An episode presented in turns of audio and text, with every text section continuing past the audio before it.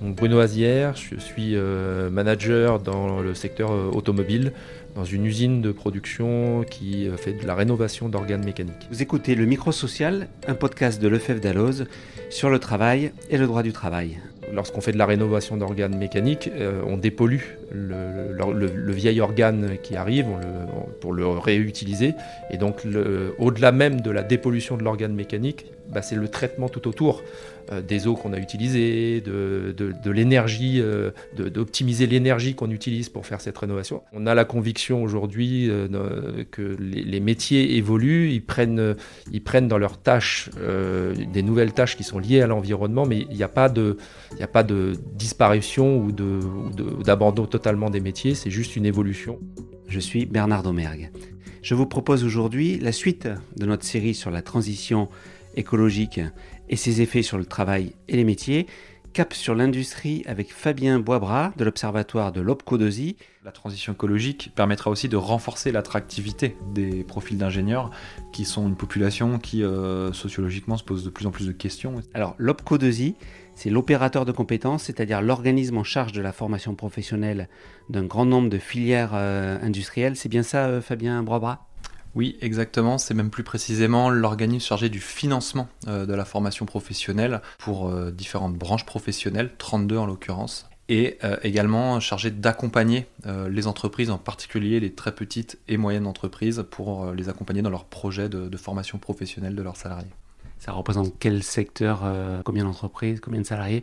Donc l'OPCO travaille pour des branches professionnelles qui regroupent 80 000 entreprises en France et 2,6 millions de salariés dans toutes les régions de France. Alors la métallurgie, c'est la principale branche professionnelle qui regroupe à elle seule 1,6 euh, million de salariés. Euh, au-delà de cette branche, il y a tout un tas d'autres branches. Je vais en citer quelques-unes arbitrairement les industries pétrolières, le textile, la chimie, l'industrie pharmaceutique, le caoutchouc, etc. L'enjeu de transition euh, écologique pour les entreprises, est-ce que c'est un enjeu d'abord dans l'industrie de, transition énergétique? C'est un enjeu clé, évidemment, euh, en lien en plus avec l'environnement géopolitique que l'on connaît depuis euh, plusieurs mois maintenant. Toutefois, il faut quand même prendre un petit peu de recul et voir, et c'est ce que notre étude a permis de faire, l'étude de l'Observatoire d'Opco2I, tous les défis en fait, qui sont embarqués par le sujet de la transition écologique. Puisque la seule transition énergétique est une partie de la transition écologique. Les autres éléments euh, de, transition euh, écologique pour l'industrie, bah, c'est le sujet par exemple de la consommation de matières premières, de leur origine, de leur niveau de recyclabilité. Euh, c'est le sujet aussi des émissions de gaz à effet de serre des centres de production. Il y a beaucoup d'efforts qui sont menés en ce sens-là actuellement et, même antérieurement. donc la qualité de l'air, etc., les émissions de gaz, de particules, donc tous les efforts qui sont faits par les entreprises pour agir sur cet axe. Il y a également le sujet des sols, de l'eau, de la biodiversité. Euh, et puis des effluents liquides euh, et ou des déchets qui peuvent être traités par les entreprises, sur lesquels euh, les entreprises également font des efforts et ont besoin de, continuer à amplifier ces efforts pour, pour opérer cette transition écologique. Est-ce qu'il y a une différence d'approche et de, possibilités entre les, les, grands groupes, ou en tout cas les grandes entreprises, et puis les, les PME ou les TPE oui, alors ça c'est un sujet, un des grands résultats clés de notre étude, c'est la diversité alors de l'exposition à la transition écologique selon la taille d'entreprise, et puis la diversité des besoins euh, face à cette transition. Euh, les plus grandes entreprises n'ont pas attendu soit d'être contraintes ou soit de s'emparer de la dynamique actuelle sur le sujet. Ça fait fort longtemps que, euh, ne serait-ce que pour des critères économiques, des efforts ont été faits pour travailler sur les matières, travailler sur le recyclage des, produits usagés, des chutes de production, etc. les petites entreprises, elles, ont un besoin d'accompagnement plus fort. Et quand on les interroge, aujourd'hui, c'est toujours dans les TPE, les moins de 10 salariés, le sujet de la gestion des déchets et du tri des déchets qui, nous est cité prioritairement par ces entreprises, alors que c'est un sujet euh, qui a été pris à bras le corps depuis fort longtemps par les plus grandes entreprises. Vous avez piloté la réalisation d'une étude prospective sur les conséquences pour les métiers de l'industrie de la transition écologique. Quel enseignement principal euh, vous tirez de cette étude?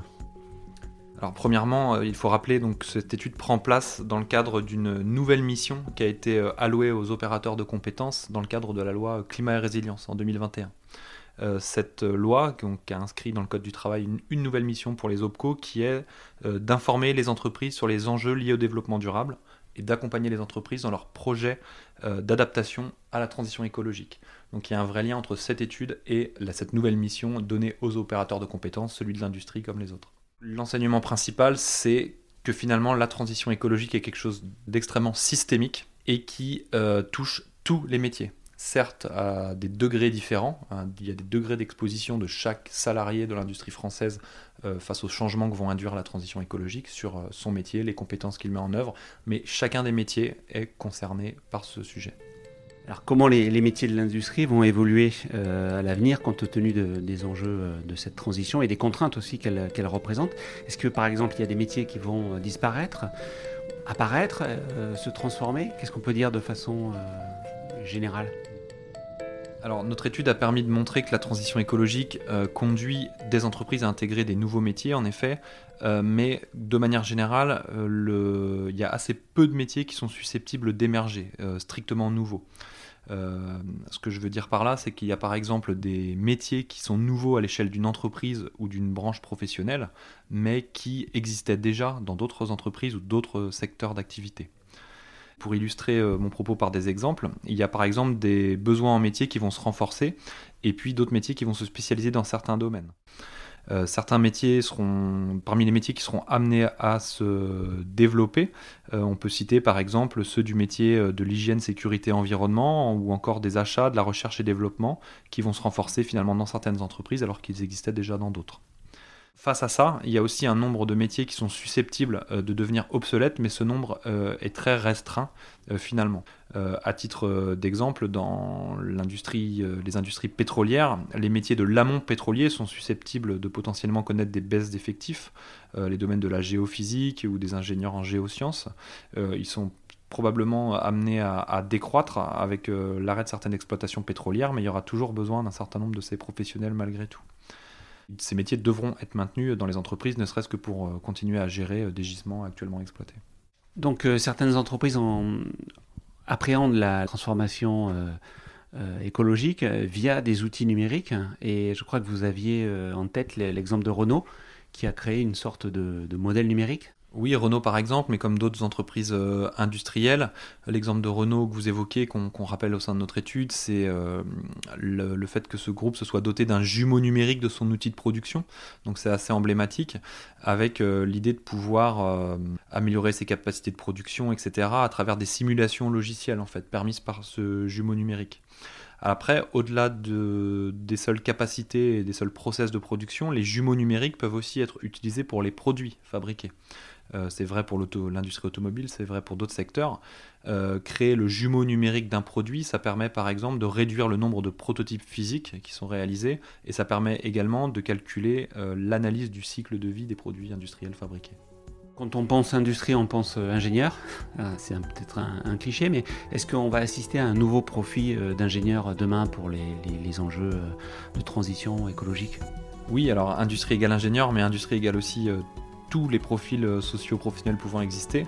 En revanche, sur ce seul sujet de la transition écologique, l'ingénieur est un profil clé euh, pour concourir à cette transition. Elle est au cœur de, l'adaptation euh, des processus de production et des produits fabriqués. L'ingénieur jouera un rôle clé, enfin les ingénieurs, puisque effectivement, ingénieur regroupe tout un tas de, de, domaines de compétences spécifiques, et euh, ces ingénieurs joueront un rôle clé dans la transition écologique dans l'industrie, euh, notamment dans le cadre de leurs responsabilités en, termes de conception de produits ou conception de process de, production. La transition écologique permettra aussi de renforcer l'attractivité des profils d'ingénieurs, qui sont une population qui euh, sociologiquement se pose de plus en plus de questions aussi sur, sur les impacts de, la transition écologique, de des entreprises qui les emploieront et la transition écologique dans l'industrie peut aussi être un levier euh, d'attractivité s'il est bien utilisé pour attirer euh, les talents euh, actuels ou futurs de l'industrie. Si on parle de façon générale, à la lecture de votre étude, on a l'impression que c'est moins la production qui va être impactée par les changements que la, phase de, recherche et développement ou de conception des produits? Oui, l'étude met en exergue que les métiers et les compétences les plus impactés euh, par la transition écologique sont celles des achats, de l'ingénierie, de la RD, donc des profils généralement plus qualifiés. Euh, toutefois, tous les métiers sont impactés, même si c'est dans une moindre proportion des compétences qu'ils mobilisent. Euh, concernant les opérateurs au niveau de la production que vous citez, ceux-ci effectivement vont moins voir les compétences qu'ils emploient au quotidien être impactées. Euh, alors tout ça dépend des, branches professionnelles dans lesquelles euh, ils travaillent, et des entreprises, entre grandes, petites ou moyennes entreprises. Mais de manière générale, les compétences qu'ils utilisent vont être moins impactées. Mais par contre, ces gens-là, euh, ces salariés-là, représentent des dizaines de milliers de salariés. Donc des gens qui ont besoin d'être accompagnés, soit en termes de formation ou d'accompagnement interne, peut-être de manière moins individuellement moins forte, mais qui collectivement, ça génère énormément de besoins d'accompagnement et une mutation finalement assez forte aussi sur ces profils. Sur la formation, votre étude indique que la, moitié des entreprises euh, interrogées, si j'ai bien lu, sont intéressées par des actions de formation pour, euh, pour anticiper ces, ces mutations, c'est ça? Donc les entreprises en effet anticipent des besoins de formation en hausse mais toutefois, elles ne savent pas euh, précisément identifier euh, la nature de ces besoins. Elles ont conscience que des, changements sont en cours, qu'elles vont devoir euh, être proactives sur certains sujets, mais pas nécessairement sur quel sujet spécifiquement, ni quels peuvent être les acteurs qui peuvent les, les accompagner. Au sein de l'enquête qu'on a réalisée dans le cadre de cette étude, on a 7 entreprises enquêtées sur 10 qui ont peu ou n'ont pas identifié leurs besoins de formation associés à la transition écologique. Donc ça, ça manifeste clairement un besoin d'accompagnement qui euh, valide ou qui confirme le rôle, notre rôle d'OPCO à, leur côté. Vous allez les aider? Beaucoup de choses se sont mises en place euh, ces derniers mois, ces dernières années au niveau d'OPCO 2I pour accompagner les entreprises. La formation de nos collaborateurs conseillers formation, une utilisation aussi des résultats de l'étude menée par l'Observatoire pour vraiment acculturer aussi les collaborateurs d'OPCO 2I pour qu'eux-mêmes soient plus armés pour accompagner les entreprises qui sont nos, nos, nos clients, entre guillemets. Votre étude prospective semble moins pessimiste que beaucoup d'autres sur la capacité des, acteurs industriels à, prendre en compte les enjeux de, transition écologique et de les, réussir. Euh, c'est l'impression que vous avez aussi? Alors notre étude est déjà de relativement plus court terme qu'un certain nombre d'études qui se projettent assez loin. Euh, nous, on estime qu'aujourd'hui, euh, l'horizon. Alors, déjà, on est dans un horizon d'action pour Opco 2 donc plutôt du court terme. Et puis, euh, vu la somme des incertitudes qu'on connaît actuellement, se projeter au-delà de, de 5-10 ans est extrêmement aventureux de notre point de vue. Donc, nous, on s'est positionné à un horizon de court terme.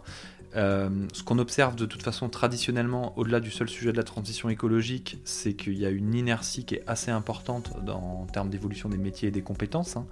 Euh, il y a beaucoup de, ruptures qui sont annoncées, parfois avec intérêt par, certains euh, acteurs, que nous, on ne voit pas dans l'observation de terrain. donc on voit qu'il y a des mutations, que celles-ci peuvent être accélérées par certains phénomènes d'ampleur, comme l'a été le Covid, hein, par exemple, sur les organisations de travail sur euh, l'émergence de, certains métiers ou de certaines manières de travailler. Mais euh, au-delà de, ces facteurs d'impact, euh, les choses sont beaucoup plus inertielles que, ce qu'on nous présente assez souvent. Donc du côté de notre étude, on s'inscrit dans cette logique d'une mesure raisonnée des choses et une objectivation également de, des choses que l'on voit sur le terrain. Merci Fabien Boisbras. C'était le Micro Social, un podcast sur le travail et le droit du travail de Lefebvre d'Alloz. À très bientôt pour un nouvel épisode.